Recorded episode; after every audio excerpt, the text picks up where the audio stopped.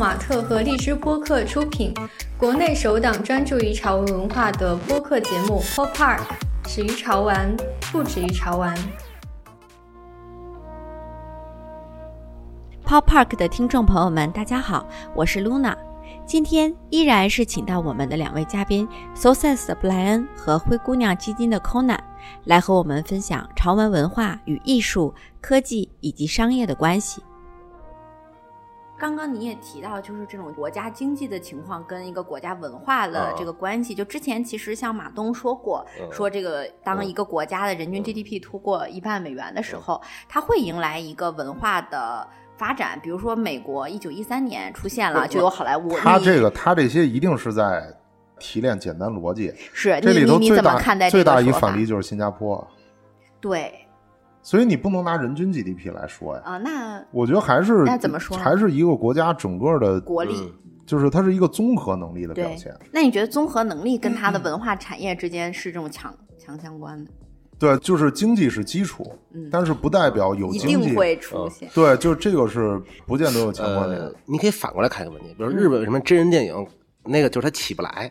可能我说的比较俗一些啊，就是纯从一个市场规模这种角度，或者从商业角度来，对，就或者说它为什么没有形成一个很大的那个市场？我觉得美国比较特别，它是一个那个全球发行的嘛，所谓很大时候只有美国电影。或者说真人电影啊，它必须得占完全球市场，你才能支撑起一个很大的一个生产的成本。然后能制作出一个相对来说精良的一个，因为你一个无论是导演啊，如果咱把它也称之为艺术家，就跟白人说艺术家一样，那他创作他毕竟他有一个成本在背后嘛。比如我不同的成本，那我能创作什么产品？那可能到日本他就卡到一个费用壳了。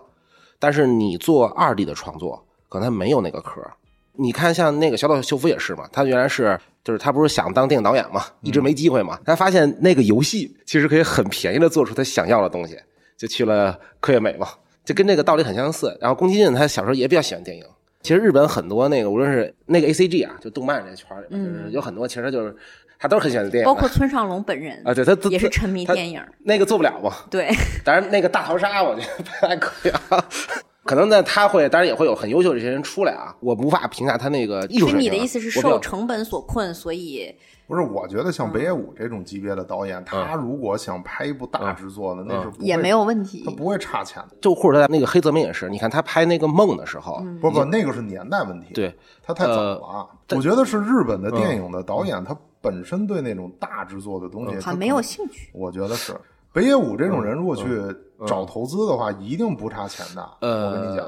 其实我们之前在跟我们的那个上一期节目，在跟擦主席，就是潮玩圈的一个这样的一个大 V 去聊的时候，他又会说，其实像日本人还是性格中有这种，你说匠人精神。一方面，柯南说的那个状态是对的，是，嗯，但是我不觉得他的原因是因为钱本身导致的，嗯，对，跟全球化这些肯定都有关系。就是或者咱们这么理解吧，我个人觉得日本的导演真的更像艺术家，他其实可能不追求，就是你看这个叫。艺术家和设计师，嗯嗯，最大的区别是什么？设计师是要迎合市场需求，嗯嗯，艺术家是叫表达自己，嗯，这个是有巨大的区别的，对吧？所以为什么很多艺术家去商业化的时候，其实挑战都很大，嗯，有这个原因在里面。对，然后日本的这些知名的导演，大部分都是都是艺术，他其实就是在表达自己，他不认为我需要。这样，但是他讲的美国的电影市场，它确实是一个极度商业化的这么一个状态，所以他们其实是完全在迎合市场在做东西，因为市场的不同。对，你看那个就是宫崎骏拍《幽灵公主》时候，他公司已经破产，应该上映前两三个月被德间书屋老给他们做发行那公司给收购了嘛，然后后来拍完那个《哈尔移动城》，他又出来了，又把自己给买回来了。我记得黑泽明应该是拍《梦》吧，那时候已经那没钱了。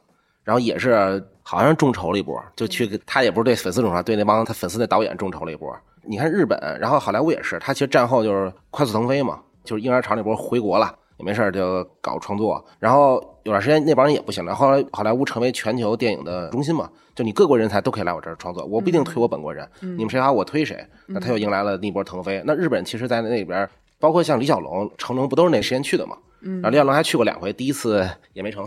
然后那个，所以我觉得日本人他很多有想法的年轻人，他在选择我用哪种形式去表达的时候，我觉得他会发现，其实动漫是一个非常好的一个方式，加上它体系也也很成熟。对它本土的这个市场，啊它的还是没有美国就那么大，所以它可能也会有它的那种特点。对，但是美国它很多人选演的时候，也会导致它的动漫不行了。美国会有一个更全球化的一种气质在那里，然后日本它就可能还是有它的一个土地的感觉。我个人理解啊，对，这都是个人理解。那你觉得，比如说像潮玩这种，它跟二次元的关系是什么呢？二次元关系，可能我理解偏玩具啊。嗯，原来那时候第一次看的时候，我就大概是感觉像那个游戏的市场，嗯，像中国大概游戏市场是两千五百亿嘛，所以大概是传说腾讯占一半啊。未来也不就是 嗯对，但是觉得玩具大概是游戏市场的百分之二十，就大概四百亿到五百亿。然后原来的玩具市场，其实在很长一段时间，就它，我觉得反正我小时候或者说我在成长过程中，它其实是一些中国本土的一些玩具，可能做的不太好。它会比较贵，但我觉得从 Pop 这些公司开始呢，它会出现公司，我是针对中国用户的需求，我以自己的生产体系去生产你们喜欢的东西。我就从我的视角来看，那可能这些会被很多人给称呼为那个潮玩公司。嗯，这是我一理解，就是说我理解其实可能更加像是新式的玩具，或一种更先进的玩具。我自己理解啊。布莱恩，你觉得就是说潮玩跟二次元，大家老把它放一起啊？你是怎么看？就是因为表现形式一样，嗯，因为都是在用那个类似那种同样的技法在创作，嗯嗯，对，所以大家就会，你可能一个海澜之家把这四个字印在胸口，大家也觉得那是潮牌，嗯，对吧？这些传统的服装品牌不都这么讲的吗？这么理解啊，特步、特特波布，他们在用新的设计方式在做服装，但潮牌是一定要有文化的。Supreme 是会自己拍电影的，嗯。啊，这个是有非常大区别的。所以我觉得潮玩和二次元老摆在一起，就是因为它的整个的那个创作的技法是类似的，很像。对，因为本身从涂鸦出来的时候，涂鸦不是油画，也不是写实啊，也不是素描啊，嗯，对吧？它其实就是拿的那个涂鸦的那个喷壶在那个墙上，其实它喷出来的东西，嗯，本身就很像动漫的东西，嗯，所以这拿出来的时候，大家就混淆了，很好理解，就是觉得那样直接的。那样去理解了，但是不一定很准确。艺术家嘛，对对对对对，他就会觉得很像嘛，对对吧？尤其你把涂鸦的东西，你如果做成那种铜版纸的印刷品出来呢，基本上跟一幅漫画没什么区别。你像 cos 这种东西，对吧？就没什么区别。所以它是技法一致，就会让大家认为是一类东西。就跟你如果自己没有对音乐有研究的话，你一定认为所有音乐都是流行乐。对，全是流行啊，但流行分很多呀，确实，对吧？很多 R&B 跟 Soul 都分不清楚，Blues 是什么也不知道啊，对吧？就是它，就是你在认知很浅的情况下，就觉得很像，就很像。然后呢，这玩意儿又会很快破圈儿。对，然后就是当它。逐渐大众的时候，大家用一种大家可能比较好理解的方式去去思考它了。是这样，但它的本质其实还是有它的内核。对，包括刚才说这个美漫，美漫其实受波普艺术影响非常大。嗯，美漫的所有的画的那个技巧的东西，你不管是漫威还是 DC 的，其实它基本上都是在延续最早安迪霍尔那一波人的创作的方式再来画。所以你会发现美漫的东西偏写实，对对吧？然后素描，对。对你，你你可以没事，你这么讲别人能听得懂。对，然后就是，当然你看日本，它本身在绘画的做动漫的这个方式上，其实就技术上就很不一样，跟美漫其实有特别大的差别。就是跟他自己本来浮世绘什么也有一些文化绝对有继承啊。对我就我就不展开讲了，太多了啊。就是有一个是中国的那个二次元非常喜欢的那个漫画作者，是用了美漫的技法，就是那个鸟山明。哦，他用了比较典型的美漫技法，然后他用了一种，然后他用了一些偏新武侠电影的分镜。他那时候采访嘛，他自己也说嘛，说我画漫画的时候，经常是旁边要放成龙的电影。你看，像很多游戏公司那个，他们做原画美术的，如果你问他谁是最好的这个你们这行的，他们都会说是那个漫画家。嗯，我开始不太理解，我觉得你画挺好的，但后来我就有点明白，就是那些人他在做一个创作。嗯，比如说路飞是我创作出来的，我游戏公司我再好，那可能我更多是仿路飞，我做一个什么？那他们是走在这个整个美术这种设计的一个先锋嘛，一个源头。对，然后这我觉得特别好，要不然也不会从闲鱼上买嘛。像那个梵高，那个拉布很难买到了。这个现在，对，呃，然后就说有人一个原画画的好，我作为一个明信片一个画买回来就是放家里啊，很多人都有这种习惯。那可能其实它形式一样，就是我做成一个立体的那个玩偶，然后我能那个收藏起来，其实是一样的。这点跟二次元是，嗯，你像那些动漫人那个明信片原来多好买，我我小时候，哎，我观察到一点，就是说我们买手办的时候，会希望它能够足够的逼真，就是足够的能够还原我想要的这个人物。但是其实大家买潮玩的时候，你会发现，无论从 cos 开始，它两个叉叉眼睛，它就能够把所有的经典的动漫形象全都变成他自己的那样的一个形象，就它有一种解构啊，有一种改造的这种。反叛的情绪在里面，我不知道你们觉得有啊？哎，这挺有意思。我跟你我跟你说，我理解啊。做基金之前不还做一张动漫工作室吗？嗯，跟一些大神也交流过。我觉得他们有一个事儿说让我觉得这个真的我很认同。他说那时候我觉得最好的画是画的很精致，比如说什么美少女战士啊，那个浪客剑心啊。他们说不是，他们说最好的是像什么那个 Hello Kitty，就是像比如说暴漫，他们举例就是暴漫，就是你用简单的线条表达了一个令人极其深刻的一个印象。嗯，他们认为这是最高水平，我觉得这跟那个拉布布这个就很相似，简单的线条。对，就是你看他那个笑的方式，就是你像原来我也喜欢画画，但我画的很渣啊。然后那时候我自己多摸摸手没事我还自己老老瞎画。嗯，这个眼睛跟嘴是最难画的。嗯，你甚至可能你所有东西你照着画，如果你技法学过都可以，但是眼睛跟嘴是最难画的。嗯，可能那个画完这俩得耗你百分之五十的精力。你看拉布布这个嘴是我印象最深的。嗯。你看，包括像大家印象深刻，很多人他老会认为就是漂亮是美，当然我认同啊，但是我觉得它不是单一形式。嗯，你看那种印象很深的一些东西，是一些线条很简单的，像那个机器猫也是，然后包括三丽鸥的一些，包括那个拉布布那个猫里，我个人理解啊。嗯，你怎么看待就是这个年代这种解构啊、改造啊，会成为一种新的美的这种形式？主要是新的艺术家在用大家熟悉的东西在。表达艺术家本身想表达的东西，嗯，对，主要是因为这个，所以你像那个 Virgil 去设计 Off White 那个 logo，他自己的理解就是找人类熟悉的符号，然后改百分之五，改百分之五，对他自己是这么说，但很难量化，你为啥会乐？不，这不是我的 Virgil，那 Virgil 可是大神，对，就用用对，那个是就改一点点，他是。今天为止，唯一奢侈品行业的黑人的设计总监，那是非常厉害的人。对，那是非常厉害的。他是学建筑设计出身的。学建筑的。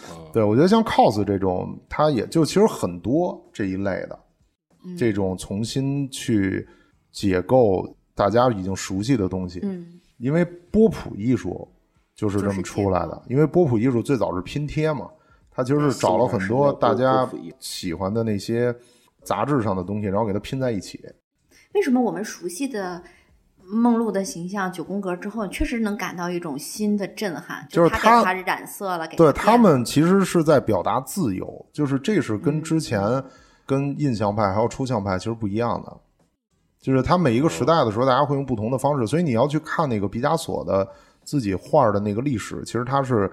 一直在变的，但很多人看到的都是那些极度抽象的。对，那极度抽象的是因为他在表达二战的时候战争给西班牙当时带来的那种痛苦。苦。但其实毕加索是大家公认的任何技法都会的一个艺术家。嗯，就油画这些东西，他其实都可以做的非常的写实，也可以做的非常的抽象。然后包括你像很多艺术家，他们之所以很多东西是。跟着这个教堂出来的，就近代的，你像那个夏加尔，他是在色彩上很懂一儿，因为他们其实受宗教的这个文化，基督教的文化影响比较大。对，然后这一代的最新的这个近现代艺术，其实是因为像二战结束，然后大家其实在找寻你在没有战争、经济腾飞的全球的状态下，大家在表达那些更加追求自由。以及不满的这些东西，所以波普艺术它的这种拼贴的风格，其实这个技法是他发明的。嗯，在这之前是不会有的。对对，所以然后在延续到涂鸦艺术的时候，这些艺术家就也在用熟悉的一些东西去做各种改良。所以你像村上隆，其实他是把波普艺术跟涂鸦艺术结合最好的，所以他的那个太阳花，包括他给那个。哆啦 A 梦设计的版画，我不知道你看没看过？没看过。他就各种耶比的头什么乱七八糟的，对，那都是典型的波普艺术的一种技术的方式啊。但是他其实可能在用那些东西在表达他眼里的哆啦 A 梦到底是什么状态。他可能不是一张图片，他可能在表达喜怒哀乐这些所有东西全都在有。嗯嗯。所以我们回头再去看这些产品，它的内核中还是有一些精神的。艺术家一定是有的对有强烈的自我是这样的价值的表达，所以你人才会被触动，才会称之为艺术。那也是结果。我觉得他们他是有一个系统，就是那个系统里面包括顶级画廊、博物馆这些所有的东西。然后当他进入到那个系统里的时候，人类就会更加使劲儿的去感受它，嗯嗯，对吧？就比如像这次小米那 logo，美学的这些东西，我觉得大部分的互联网公司其实在这块儿都不敏感的。当然，你说它背后讲的那套理论，如果不是小米这家公司站在发布会上去讲的话，我觉得大量的公司那个 logo 的改变是不会产生这么大的争议或者这个影响力的。嗯，就包括在微博上去发酵，对吧？对。啊，但其实他也是就改了一点嘛，对对吧？改的那点你甚至你都感受不到啊，因为提醒才能感受到。那就太难了。那时候为什么会那么尴尬？就是因为。你在做一个科技行业的生意，科技行业的生意是前瞻型生意，就是越新越值钱。手机就是典型的，你拿出一个诺基亚的什么三三幺零，现在肯定不值钱。越新越挣钱，技术越变革，越先进越值钱。对对对对对对，所以你在这个领域里头，技术本身是最重要的，你那 MIUI 不卡是最重要的。大量的消费者也不会因为你的 logo 或者怎么样去来，就没有太多精神诉求。对，但是另外对另外一条线的这种生意是那种偏后置型的，就是它是会沉淀的，奢侈品典型是这样的。然后你像这个。文玩这些东西，但凡能被收藏的艺术行业也都是这样的，嗯啊，所以在那个行业里面，它其实你去做任何的这个一些图案上的改动，哪怕是小改动，其实它受到这个行业的消费者的认可就会。你像 Burberry 换个 logo 要讲好多，Burberry 那个 logo 其实换的是比较明显的，对，变成一个扁平化的一个年轻对对对对对。然后最典型的是当时亚历山大王给三叶草做联名，把三叶草倒过来，哦，你记得吧？那个其实是最典型的。那是绝对的好设计，就好的设计一定是说你看到的时候你不觉得陌生，但是你没看到的时候你就想不到，就这种东西。但其实它整个把那个图案完全结构上都给你变化了，嗯，而且你拿到手里的时候，你就会觉得三叶草倒过来跟别的就是不一样。然后所以耐克后来又出了倒钩嘛，对对，就是这个原因。所以那个行业跟科技行业不一样，所以科技行业你花那么多钱，你说你改一标的时候，它可能大家就会有争议。对，大家现在开始关注一些品牌，甚至这些品牌有的非常垂直了，就是有一种从技术变革，然后我们的这种需求到一种你说精神消费也好，到一种这种这种消费也好，就你们觉得大家为什么有这样的变化？是某一种周期，还是一种什么东西？首先从根本上来讲的话，一定是这一波计算机的技术该摘的果子摘完了，就被产品化的东西已经做完了。啊，我觉得这是最根本的，因为我从零四平台搭完了，对我从零四年底开始做互联网，到现在其实完整的经历了两个，就是 PC 到移动，嗯，对，然后移动我们自己就下场干了嘛，然后你能感觉到就是说，当新的技术出现的时候，你的那个产品化其实是有大量需求没被满足的，有一个大量的空白，对，所以移动互联网出来的时候，为什么那么多人当时出来创业，嗯，做移动互联网的事情，是因为当时大家都认为在 PC 时代的东西基于。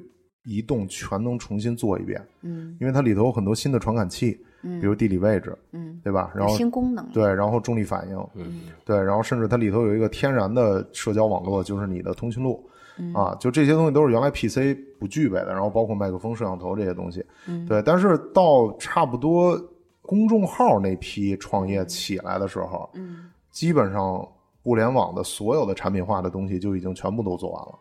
啊，我觉得这是一个，首先是一个最根本的原因。然后第二的话，就是每一个国家的商业的迭代，其实它都是按照从基础设施建设，然后到制造业，然后有的会有一些进出口，然后再到这个消费，然后再到服务业，然后中间可能还会有文化行业的这个机会，这是叠着往上走的啊。所以你会看到日本跟韩国长时间也是在做代工。就那个时候是他们在做制造业的时候，然后耐克的第一个工厂在亚洲是放在台湾的。嗯，我们国家现在基本上前边那些东西已经都做完了，该能产生的新的产业以及能够创造出来巨大的收入也都做完了。所以，那你站在这个国家现在的这个状态下，它一定就是消费行业，还有服务业这两块。我觉得，当然服务业说的时间比较久，然后中国唯一的区别就是中间插入了一个互联网，互联网会导致它有一些新的这个创业的机会在里头，而且。我们基本上互联网也是很强的本土化，所以中间插入了这么一个。那基于前面几次的这个迭代，就会导致中国的人均的收入其实是在往上涨的那么在这个时候呢，一些基本的条件，就比如说中国做了世界工厂，做了很多年，所以它的供应链相对来讲非常成熟。对，然后第二就是互联网基于运营能力的互联网非常强，溢出，就是他能力啊，是是是，对，就是 就是你看美国到现在没有说很厉害的直播带货，你也没听过，美国也没有短视频。他连微信都没有，对对，他的 WhatsApp 就真的就是个聊天的东西嘛，对呀，对，所以就差别很大。那这种时候，我们在又有制造超强的能力，同时你又有很强的流量运营能力的情况下，那么本土品牌它一定会崛起。因为第一是说你的成本其实有可能比国外的品牌要低，对，就我先抛开各种硬科技的东西啊，就比如什么，就说消费品吧，配方研发这些，哦，明白，消费品也有啊，比如像化妆品、护肤也有，是是是，对吧？技术含量特别高的那一类，当然当然当然，对，当然你抛开这些来讲的话，比如像一些快消品跟大众的消费品，其实中国自己做出来，从质量到工艺都不会很差了，没错。然后第二呢，就是你在流量端，传统的国外的品牌不会弄了。尤其他们，比如说，在国内有大量的极度复杂的代理商体系，他是没有办法以一个六折的价格去上薇娅直播的，因为他如果上了的话，他整个代理体系就就就崩了。对，所以在这两件事情的基础之下呢，消费品大量的创业公司就出来了。而且我们当时在研究日韩的时候，就发现，基本上到消费的时候，最后一定会被本土化。韩国目前也是这个状态，对，就包括那边用的很多消费品洗发水都是铝，对，对吧？没有人说那么多人去买这个国外的品牌。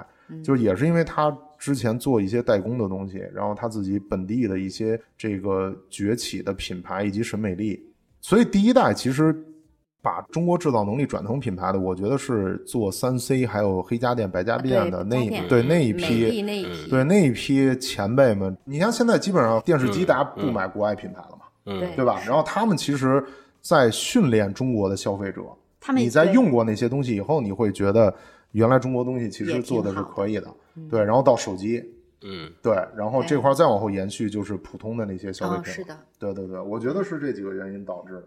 柯南老师因为也经常做一些调研啊，你会发现这种消费品品类在近些年有什么样的变化，然后好像大家更关注我们的日常的这些，哦，应该挺多，无论是吃穿住行玩都是有比较大变化。我觉得互联网啊，它发展慢，其实我挺同意博爱说的，就是它变化不大嘛，到后来。它能提升空间就不大了，就是之前发展的非常快，然后到了一个比较大的一个得分或者量级之后，然后收入会提高。有很多互联网产品是那个免费的，嗯，然后消费品呢是有一个费用在里边的，对，所以它一定得等着这个收入起来一些，再慢慢开始加上更年轻的人，比如他肯定没有一些八零后收入高嘛，最起码那个从年龄上讲，但是他敢用一个更大比例的收入的一个支出去做这个消费，那他可能是更强的那个消费者。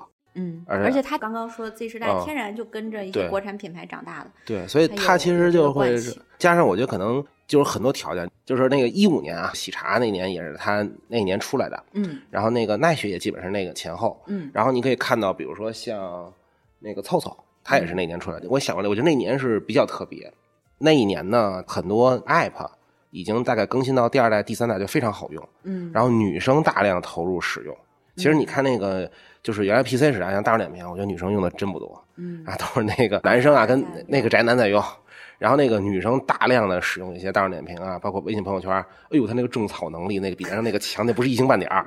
然后呢，那年之前，比如说像霞浦这种品牌是非常火的，因为大家不知道吃什么时候，可能我就会去吃霞浦了，或者我也觉得没什么选择，就这种八分但是很容易发现的品牌是很火的。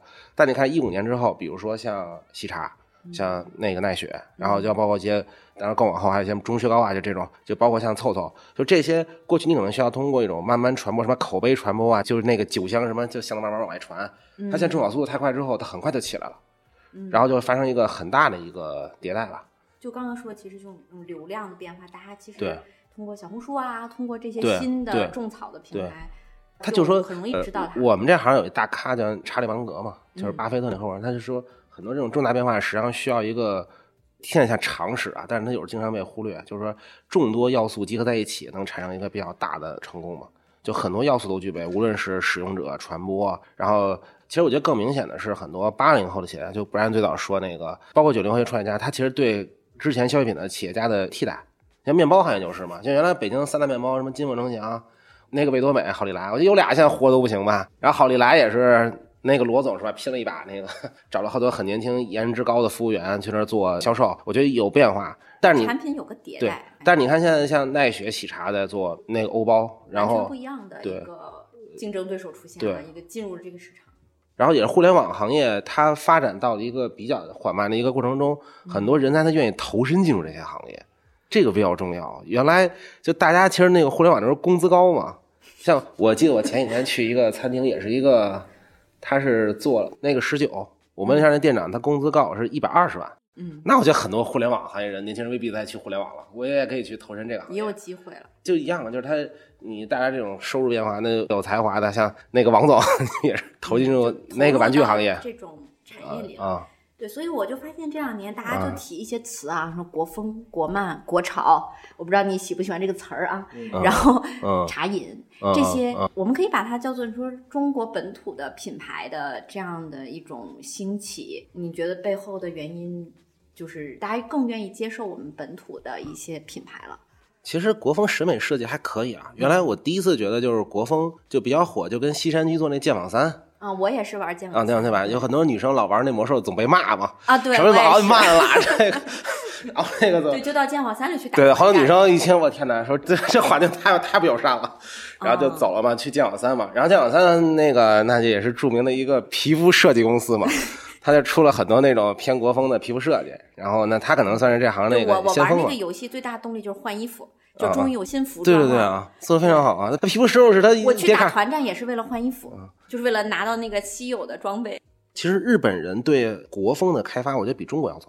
嗯，就包括像九十年代一些 PS 那游戏，我觉得很多美术设计真的是用了大量的那个国风，那可能也是随着中国变，然后对，然后人才水平也在提高，然后小孩也更有创造力，那他自己开始接过棒，去去做国风设计嘛。他甚至还做了一些日风设计，比如阴阳师，对，那不也中国人做的吗？还是回到说的审美力的这样的一种提升。他还得这个收入高了，大家有事儿就比较闲的能去做这些东西。你创造出来，大家有人愿意买。对。不知道你怎么看“国潮”这个词儿？大家说这个词儿，说你什么感受？就是它是一个偷懒的词儿，就感觉这个潮跟潮流应该没什么，跟所谓的这波潮流文化应该没什么机会。嗯嗯，就是大家比较能能理解。嗯，但大家愿意买，比如说本土的这些，其实你说像说唱文化也好啊，街舞文化也好啊，本土的服装品牌，其实确实我感觉在年轻人中这个接受程度越来越高了。那我做一件衣服和真正做到潮流的潮牌中间的这个区别就是得有文化，就是 logo 得有文化。嗯，对，不可能你往这儿印一个美特斯邦威，它也代表街头文化，这两码事儿。文化是指一种价值观。对，嗯，就是切格瓦拉，你想嬉皮士的时候，切格瓦拉就是嬉皮士的那个大 logo 嘛。然后在美国，现在 Supreme 就等于街头文化嘛。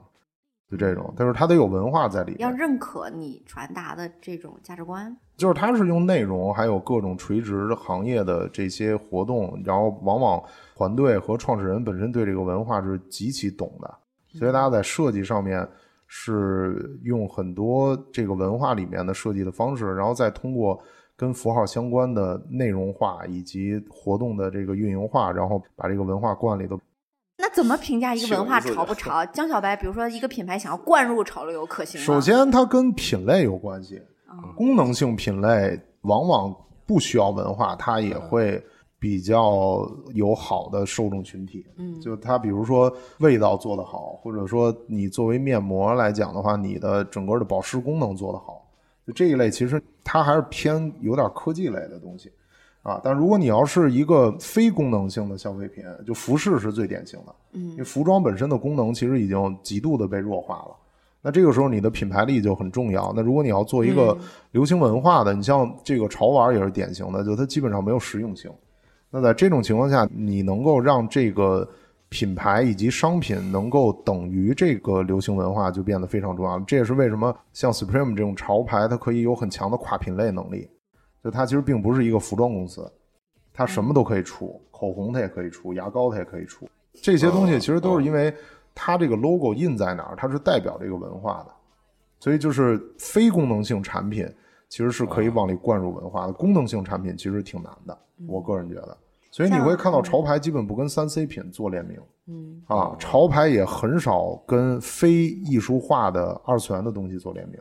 嗯，你像 LV 前段时间出了一个跟撸啊撸的联名，嗯，卖的极差。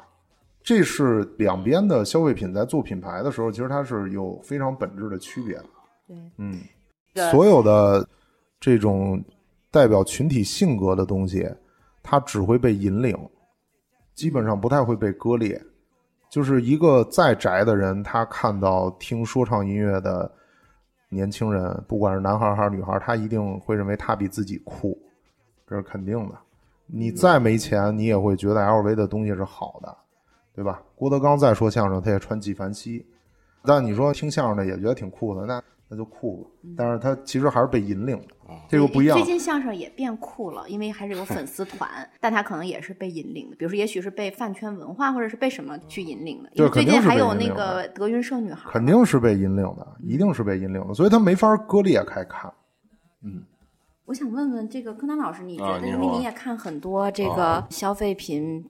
品牌，然后他们你怎么看待这些功能性和他们想要注入文化的这种关系？像手机啊，你们说那个，我觉得还印象还挺深。原来我听手机公司跟我说，我觉得他说很有道理。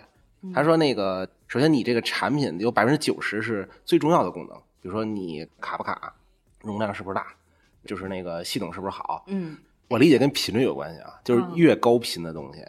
它的功能性就越来越重要，其实就是一常识嘛。你老用了，你肯定对功能很看重嘛，嗯，对吧？然后它越低频，比如我觉得潮玩相对来说是个偏低频的，嗯，就比如说我一天，比如我今天早吃一什么鸡蛋灌饼，那鸡蛋灌饼作为产品，它就偏那个高频嘛，嗯，它越低频的，你对这种功能性的那个要求就越低，其实是一个比较常识。所以像三 C，它就是频率太高了嘛，因为天天你老用嘛，你觉得卡当然那难受了。比如说我一个月就用一回，你要卡着也没事儿。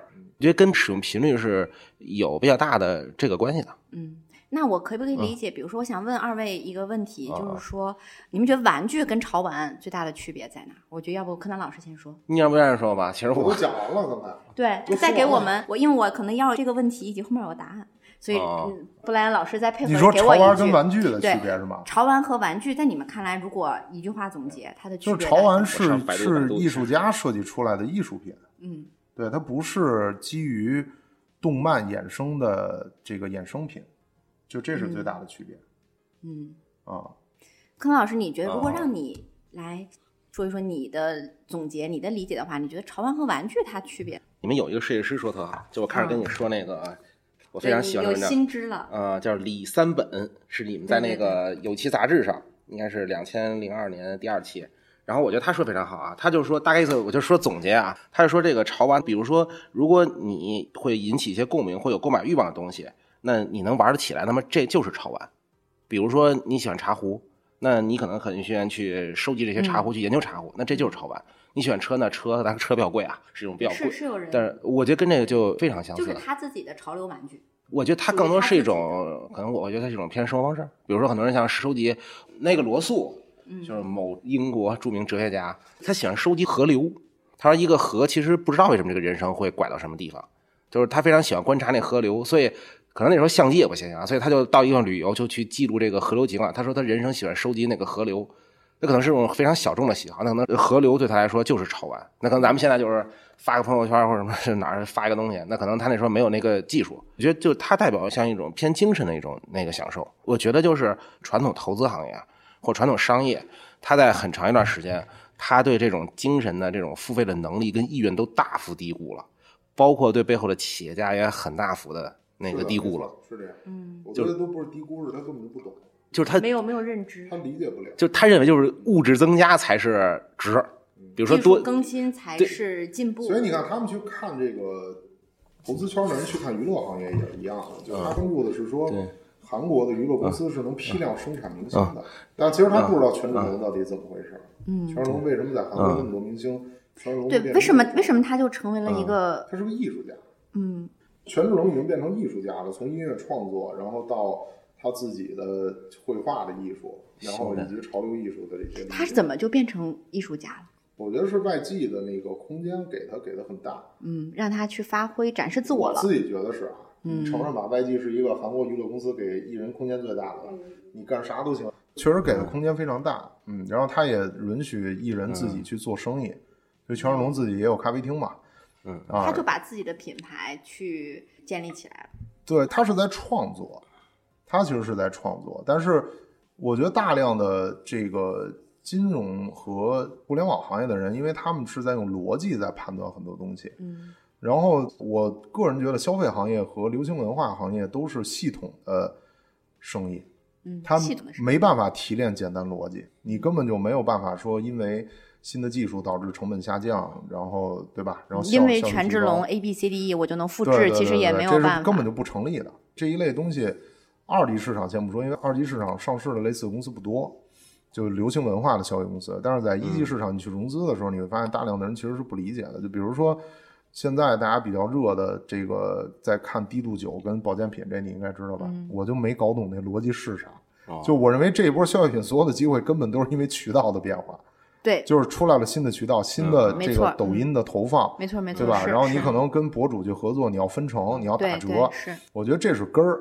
然后再加上就是很多很便宜，对吧？比如拉帕瑞的一瓶精华卖三千块钱，我家出一卖三百。对吧？跟你说是一样的，因为但其实不一样，其实不一样啊，其实差特多。人家真的是有自己的研究院的。其实技术研发还那个比例还挺高的，非常非常非常那什么。那个人家是有研究院的，这个是有巨大的区别的。所以我觉得就是那个柯南刚才说的那个就是真实的情况，就是他们是低估的。但那个低估呢，其实背后是因为他们保守，然后他们不理解，所以他们也没有办法找到合理的评估这个资产的方式。没有办法去对标啊，去定价呀，这样子。就或者说，他从一个物质匮乏的时代就成长起来的，所以他对这种物质的这种要求，可能他的看的高度是高于很多人认为的平均水平。对，就比如说像很多老人都有习惯嘛，这东西其实他家里生活条件很好了，再旧也要他不舍得扔，他认为这东西都有他用处，或者一些东西扔了，你也要他给他想办法，他要再捡回来，他再用。或者他用掉了也不舍得，就直到不能用。对，我觉得他跟他，你看，原来我这段时间对心理学还挺感兴趣，我就看很多心理学，就说他是不是要去，就所谓什么童年创伤啊、童年经验啊。然后他其实有问题，我觉得还挺有，就是说他你是否要去，比如说很多人会觉得我自己生活不好，那是我父母什么，比如说他们没做好一个父母啊，对原生家庭啊。有朋友，那你的父母，那他们是不是也要赖他那个原生家庭呢？那他小时候物质那不比你更匮乏，对吧？所以我觉得就是跟那个道理是一样的。它不是个心理学节目，但我只是说，就是说跟他那年代人有很大关系。就是每个年代人有他自己的那种，你说烙印也好，习惯也好，对啊。所以我觉得每一代跟行业也有关系，跟行业有。你说美国这么发达，但是你像扎克伯格这种，他依然是个没品位的人啊，对吧？他那个行业接触的大量的工程师，每天就穿着拖鞋上班，嗯，但微信没有设计。但你看国外的那些 A P P。嗯嗯，就包括像 BuzzFeed 这种，它其实拿出来的时候，它是有设计的。那设计首先体现在色彩上，嗯嗯，对吧？然后他们严格按照安卓的设计规范跟 iOS 设计规范，左边的抽屉可能整个 APP 是蓝色的，但左边抽屉出来是紫色的。嗯啊，就这些东西，我觉得是在那个行业里面，设计师相对来讲品位高，所以他在国外他相对来讲设计的理念比较先进，所以他能出好的设计。啊，但是中国现在互联网行业基本上大家。都已经标准化了，对，你像所有的 A P P 底下都有一个叫发现我的，就全是这种东西嘛。对，因为他们大量的那个环境处的那个环境，就是在深度的理解逻辑上的东西，深度的理解功能，深度的理解需要。金融行业跟计算机行业，就理科的跟商科的，是在认为所有的世界都是因果关系的，嗯，然后所有的世界都有一框，在这个框里头去找因果关系。然后这个因果关系，最后他想提炼到非这种线性的行业里面的时候，其实是就极难，没有办法适用，就极难。所以你看进化论为什么有那么多挑战呀？不也是因为它里头很多用因果关系解释不了的嘛，非常多呀，对吧？比如像长颈鹿脖子为什么那么长？你现在强行提炼，就是说地上东西没得吃，它脖子也长那么长。那要这逻辑呢？所有食草动物脖子短的就应该都灭绝了才对呢，对吧？就它也不是这样的。但是你看。像审美的这种东西，包括像消费品这些东西，它其实都是非线性的。解风情不是解题。对，你说像保健品这种东西，你为什么现在会吃呢？你一定不是说你原来没需求，那你现在有这个需求，它首先一定是被信息化的东西大量的在告诉你，你这么来不行，你这么来你就死了，你就废了，嗯，对吧？然后同时你的收入又够，然后同时你可能又看到很多影视的东西里面，发现国外的人在吃。就美国人在所谓先进的生活方式，对，就是它其实是几个点在同时影响这件事情的这个结果，没法提炼简单逻辑。我觉得潮玩是典型的，所以大家都在强行提炼嘛，给出来的很多可量化的东西都是中间很难被量化，它有错误信息在里头。就是我们这还有一大咖说句话就很有道理啊，他说数据是一种让人信服的方式，就是一种讲故事的方式，就是比如说你给他讲一个那个思路，他不认可。但如果你给他讲这数据，他可能就认可了。但这也会产生一个问题，就是数据经常被拿来去做一些概念。有些行业是能数据化啊，啊，对吧？可量化的行业看数据，不可量化的行业一定是看系统的，这两个是完全不一样的。而且你跟不爱说东西有一个事，我觉得很有意思，就是我原来看本书就讲关羽的，嗯，就是关羽这个形象从古到今那个变化那个过程，嗯，就是。比如说，最早其实不，咱不说真实形象啊，就是说原来《三国志》里边，就是蜀国本地的蜀籍，就历历记录在《裴松之注》里边说过一个事情，就是关羽是跟曹操嘛，有段时间就是保护刘备的什么嫂嫂夫人就投降曹操了，然后他俘虏过吕布的一个部将叫秦一路，他想要秦一路的妻子，然后曹操同意了，后来曹操见了那妻子之后，就把他的大卫窃了，然后关羽就走了，这是记录在蜀国的史官，这是不是说什么谁那个黑他？然后呢？不知道走跟这事没有关系啊，这不知道啊，可能他俩关羽跟那个曹总知道啊。但是后来呢，比如说他可能形象有很大变化，比如说被成了一种忠义之士，像做生意人非常喜欢关羽。那像比如在三国那个时期，绿帽子也不是现在这个定义。那比如关羽他也是那个一身绿，然后那可能你像在九十年代，像关羽的形象，《三国演义》的电视剧他要去还原他认为最接近真实的关羽。但你看后来现在在关羽的可能形象就有非常多的变化。那可能在诸葛亮啊、司马懿这些三国的。就是我认为三国这些历史明星啊，他可能感觉会会更明显。就不同时代，包括像光荣，他设计了三国志游戏，他现在设计很多代了，包括什么三国无双，他每一代那个三国都有一些微小变化。但是你在微小变化下，你能看到它会有一个，就比如说，就不同时代对这个东西，它有一个那个需求。其实我刚才就接着不爱人说，比如说为什么投资行业，他有时候会老觉得，我觉得他老问一个事儿，就是说你买东西，它有那什么用？我前两天去杭州也是，我给一个身价反正也挺高啊，这老板买了一个泡泡，我让他抽了一个，他说：“哎，我这些东西我有什么用？”他们家也是从小就算是那种世家吧，就是经济条件非常好。呃，说什么？呃，就说我觉得，就他的关键就是在于，就是说他会觉得，就是这个东西没有一个物质增加，我不认为它对我带来一个实际的那个价值。嗯，那你玩那个游戏是干嘛呢？这游戏对你物质也没有增加。他可能有互动吧，他觉得操作。但我觉得因为他分儿。柯南讲那特别对，就是他们其实是在依然你说实用性，可能再往下落，他可能是从生产和技术上他在找，要找他到底制胜的那个点到底在哪，就是他要逻辑。要逻辑，对，那逻辑就是你车就应该放这上门给你。呃，那你觉得？哎，我觉得他有一个事很有意思啊，就是你看前两天有一个，就女巴菲特现在美国不特别火吗？就是买雅虎原来呃不是，就原来有一个基金经理，我忘了名了，就是有一个女巴菲特什么买特斯拉股票，她说一句话，我不说她说的观点对不对啊，但我觉得她有一个想法很有意思。她说那个老式的 GDP 系统是无法统计现在的经济的，嗯，就是很多那种像比如说那种六零后啊、七零后的做投资这行。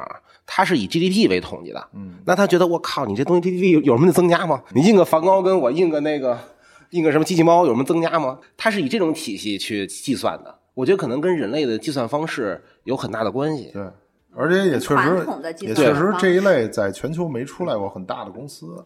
对，我觉得跟这个也有关系，因为它是个新品类嘛。那你觉得做这种品类这种精神，它的制胜点在哪？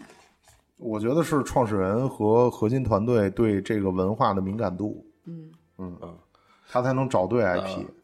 嗯，你像这个梵高，不是那个我跟你说，咸鱼折腾半天买回来吗？其实我就觉得这是我见过这玩具里边，就是用梵高画的最好的，就我最喜欢的。嗯，所以就是当初我记得喜欢这种解读，对我觉得非常有意思啊。这个，包括那个帽子，我俩哭了。当时我第一次见他就准备收的，我记得当时我抽的时候还跟你说嘛，我就说那个，就说我特别想要这个，就。那个没抽到，抽到好第二贵的，然后你就到网上去收的，对，然后一直看那个墨迹嘛，就越来越越越等越贵。像我买 POP 的那个潮玩，就是我喜欢什么那买什么，这也不一定非要那个收集全。嗯，我们家也不展示，嫌太麻烦了，还得擦，基本就往盒里一扔，它也没有什么展示，也没有说要给人看，就比较喜欢这个。然后我觉得他就是，如果让我讲，就是我觉得是，首先梵高是我很喜欢的那个艺术家，虽然我不懂啊，但我比较喜欢他生平，我对这个人很尊重。那我觉得这是我最喜欢的这个梵高的那个产品，嗯，接着就买了。对，我是特别喜欢这个系列。这个系列有一个思考者，是一个黑黑的这个拉布布坐在那儿，但他旁边开了一朵彩色的小花儿。哦，是吗？这细节。我就觉得我说哇，这个设计师 还没注意到就扔盒里了。对，这个设计师他肯定就是你看他黑黑的，好像很普通，但你看到那朵小花的时候，觉得艺术家、设计师龙家生他肯定觉得他在思考的时候，比如说是开心的，或者是就开出了一朵小花。嗯。那个小小的细节也让我有很深的感触。嗯。是。就是原来我嗯，原来我好像一零年参加过一次中国第一次就是民间投资者大会，就比雪雪球还要早。当时在宋庄，因为那时候做民间炒股的都那个没钱，就现在有好多成什么雪球那大 V 了，就那种啊，就是就是民间股神嘛。然后然后然后林园在当时也没什么名儿，也有点名儿，但是没有那么大。林园，林园就是我们这行一个发了百，就是两三百亿私募大大佬，他是投传统消费品最猛的，就是买那个茅台，就是我们这行大咖吧。我记得当时放宋庄，我后来估价，就是我说这行确实是不行，这没钱。那还坐公交车呢，我们坐好久去宋庄，刚毕业 去炒股去啊。后来有人大佬说可以蹭他车过来，然后呢就挺有意思。然后呢，后来他们带我们去逛宋庄艺术家，我挺喜欢艺术家，我觉得喜欢哪儿？可能我想法比较简单啊，就是我觉得艺术家他表达的很真实。像我们这个行，比如说。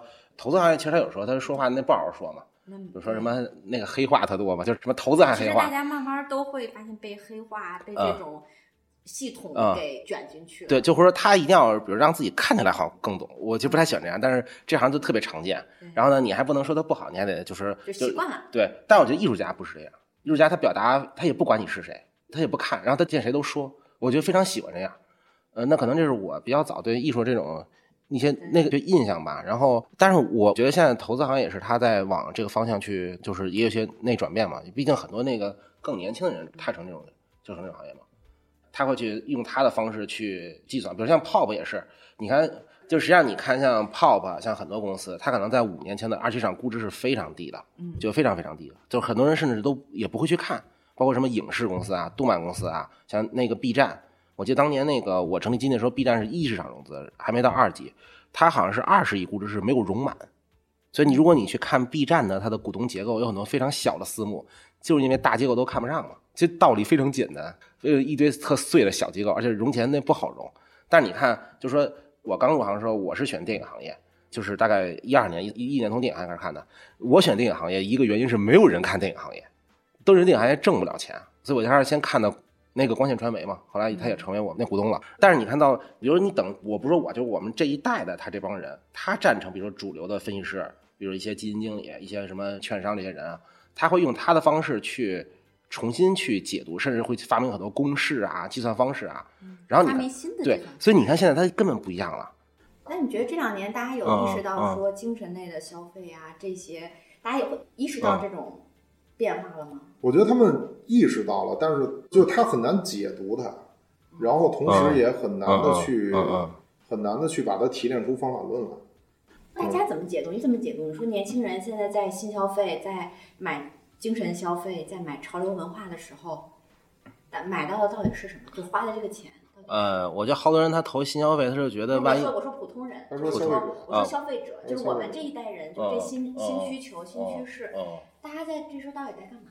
就是我花钱，其实我有时候也不知道，我买这么多这么多，到底是在干嘛？哎，我觉得就是他其实就是想要一个更好的生活，就无论是吃喝玩乐，我觉得本质是一种改善生活的一种需求。然后他其实我我也觉得根儿上应该是对，就是改善生活。对，根儿上肯定是就是全面全面改善。是在刚需那个层刚需早被满足了，对，洗发水有的是啊，你洗发水已经太多了，就改还是，但本质还是说要更好的生活。对，其实我觉得本质问题，好多人都不爱承认，就不是我就回回家看看他，我就挺高兴的，他就这么简单，然后也没花多少钱，你说能花多少钱？这玩意儿你放在投资人里头，你怎么提炼？你说我投这公司是因为他买回去看着特高兴，所以 所以那应该投德云社。对，所以你们王总说话，我觉得很朴实，很好，我就喜欢这种企业家。就是我非得给体谅，我是看，哎呦，你看这设计多好啊！这这，我这这是我就我一看，我觉得我说的很精准，这是我见过的，我可能见过也不多啊，但最起码你有有有幸见过，那就那就找机会买嘛。所以他在一级市场融资就当时很很曲折。对，但是我觉得这种才是很好企业家。我其实不太喜欢那种就老跟那瞎编概念的那种企业家，我反正我不太喜欢，就那种朴实的比较好。他确实好像比较吃亏。对，就是其实很简单，比如说喜茶可能更好喝一点，对，就是好喝。我不喜欢那个粉兑的，对吧？我可能想喝一个奶的。那比如这衣服，那我喝了可能我更开心，对吧？对。比如说像梵高也是，我会喜欢的。比如说那我其实真的不太懂艺术，就我就但是我觉得就这个人他在艺术创作上非常的坚持，他坚持东西，当然也干一些很出格事儿，但这不就不考虑啊，就只是说我很喜欢梵高，虽然我也不太懂他的画。那跟王老板一样，那王老板在企业上也是说他坚持在做一些他想做的东西，不管说你们都说我不好，那我认为首先我给用户带来非常好的产品，非常好体验，而且我坚持做，你们同意不同意我也不管了。呃，我觉得这都是精神产品啊。那我觉得这个是很相似的。今天想问大家问题都问完了，其实每天工作啊、生活啊，每一天和每一天都挺相似的。但你路过，其实像泡泡玛特，我我是很喜欢在店里买的。就是当我路过那个门店的时候，我看到它的。颜色它的设计，我就觉得哇，这个其实我走进去，我的今天就会变得有点不一样，就是会有一点不同。所以我其实还挺喜欢盲盒的，而且我我买的盲盒从来不卖，就是我就是想知道我今天能得到一个什么样的惊喜呢？我我买一个产品，我的一天是不是就有一个？不一样的记忆。家里会摆出来我会摆出来。我买了好多的那个个收纳盒，这个就是就一个一个的放进去，而且还它倒了，我是非常难受的。我要赶紧把它扶起来，然后我放到桌上。其实这一天可能工作也是正常的运行，但你看到这些呃娃呢，你其实会觉得心情挺好的，像一个小的艺术品，然后觉得自己在看着这个小的艺术品，能跟他。交流，而有的时候，比如说我买了一个，我哪怕不喜欢，我可以去发个朋友圈，说我抽到爆款，抽到雷款，也许我朋友就愿意跟我换。然后这种你就会发现，哦，其实你跟很多人，甚至有一些人，你觉得你跟他八竿子打不着，比如说你朋友圈可能有几千人，但是这个人就会给你留言说我也喜欢这个，这个时候你就找到了一个新的朋友。是是是。我就挺开心的，我这事儿对我的意义就是我把它发个朋友圈，然后会有人说哇你抽到隐藏了，然后或者是怎么样，然后我就有了一些以前可能你觉得这个人跟你没啥关系，只是加微信认识了，但是通过这种东西你就发现啊你们现在是朋友了，可能有的时候你们会聊聊说哎喇叭我什么时候上新啊？啊我就觉得我不那么孤单了，然后有对这可能女孩子还是挺希望有这样的连接呀，挺希望有自己的情感能有安放的地方啊。对我真的是比较感性啊，然后我对潮玩的理解其实就是让我的生活变得更更亮了一点。哎，多好啊！最后呢，就呃非常感谢今天两个朋友来跟我们来分享，然后呃大家跟我们的听众朋友说再见吧，再见，拜拜啊，拜拜大家，就希望大家能让我抽到隐藏款。耶，行。以上分享不代表泡泡玛特官方观点，感谢大家收听，我们下期再见。